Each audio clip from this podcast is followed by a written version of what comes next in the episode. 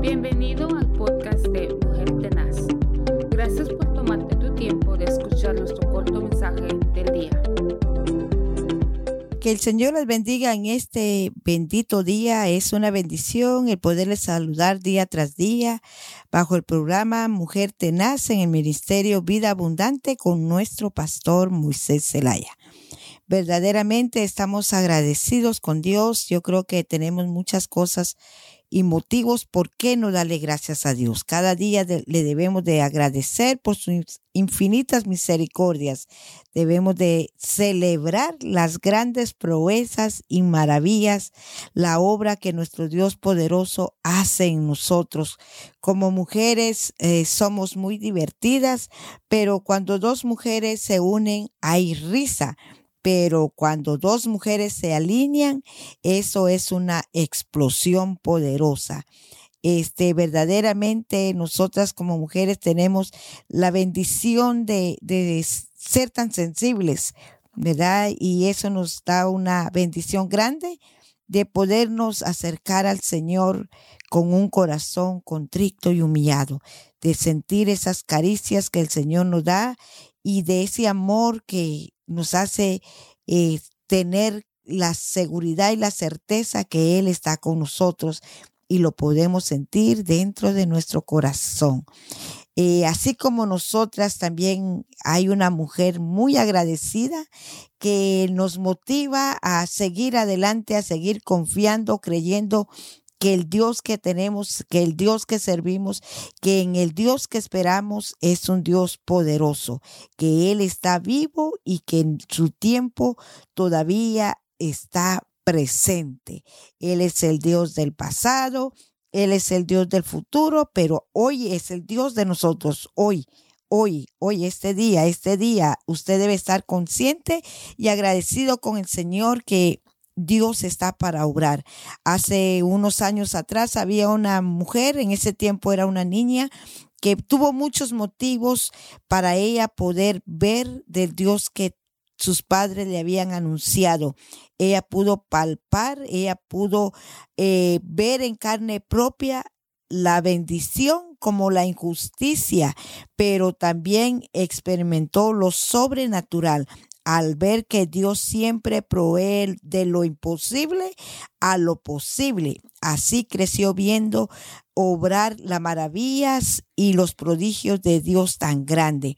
Pero esto es algo muy poderoso lo que les voy a compartir. Se puede ir conmigo a la, a la Biblia, a la palabra de Dios, al libro de Éxodo capítulo 15 y el versículo 21. Y dice así en el nombre de Dios Todopoderoso, en el nombre de Dios Hijo y en el nombre de Dios Espíritu. Y honramos su palabra. Y Miriam les respondió cantando al Señor, porque en extremo se ha engrandecido. Echó en el mar al caballo y a su jinete. Mire qué bendición tan grande al pensar lo que esta mujer cantaba. Eh, me imagino yo que había algarabía en ella, en esas mujeres que miraban día tras día cómo sus esposos habían sido oprimidos por el faraón, por aquellos hombres capataces que les daban latigazos en las espaldas, que les ponían día tras día jornadas más largas y más pesadas.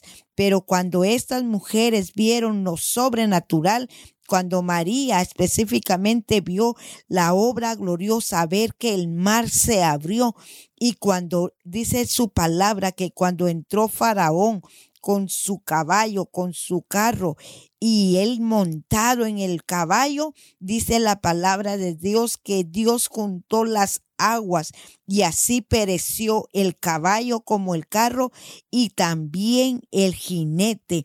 Qué glorioso es nuestro Dios. ¿Cómo no vamos a tener nosotros motivos para engrandecer su nombre, para glorificar su nombre? Estas mujeres pudieron ver que ahí quedó todo en, ese mar ahogado, todo aquel poderío, todo aquel eh, daño que les habían hecho mientras estaban en Egipto en Egipto, con Faraón siendo oprimidos en gran manera. Pero cuando ellos vieron esto, que las maravillas que Dios hizo, salió ese canto, salió esa alabanza, salió de lo profundo del corazón. Dicen los estudiosos que se cree que los hombres cantaban el verso con Miriam y acompañadas nada más y nada menos que con unas diez mil mujeres. Se imagina qué algarabía hubo.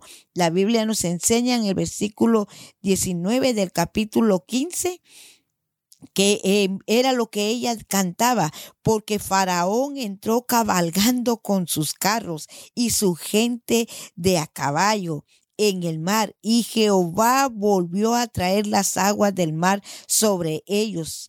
Y así que de esa manera pereció Faraón con todo su ejército. No hay nada que usted pueda eh, ver cómo Dios responde al clamor de sus hijos. Ellos habían orado, habían clamado por esa liberación aproximadamente 430 años. Y el día llegó, ese día llegó en que Dios derribó al faraón y al jinete y al caballo. Gloria sean dadas a Dios. Así que ya sabe que hay que alabar a Dios hay que celebrar por medio de la alabanza, porque la alabanza trae victoria, la alabanza trae liberación. Ponga alabanzas en su casa, ponga alabanzas en su carro, palabras que le edifiquen su espíritu, que le llenen su corazón de gozo y de paz. Así que ellos salieron para, al, para el desierto porque Dios les había preparado una tierra que fluía en leche, en miel y leche. Pero nosotros hoy día estamos también tal vez siendo perseguidos por Faraón, tal vez Faraón se le ha presentado a usted, pero este día yo le digo que Dios está con usted. Levántese, levántese en fe, levántese, guerre. Dios está ahí para auxiliarlo. Y ahora nosotros tenemos una morada reservada en los cielos para los valientes. La Biblia nos lo enseña en el libro de Juan capítulo 2, 14, perdón, y el versículo 2.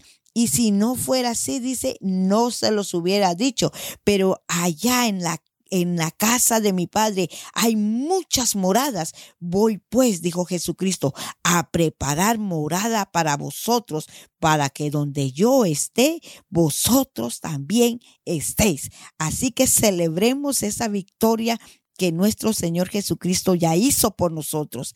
Que el Señor le bendiga y disfrute este día con un cántico nuevo, una alabanza de agradecimiento, de gozo, de algarabía. Cántele a su Dios, cantémosle a nuestro Dios verdadero, porque Él vive. Aleluya. Bendiciones y hasta la próxima.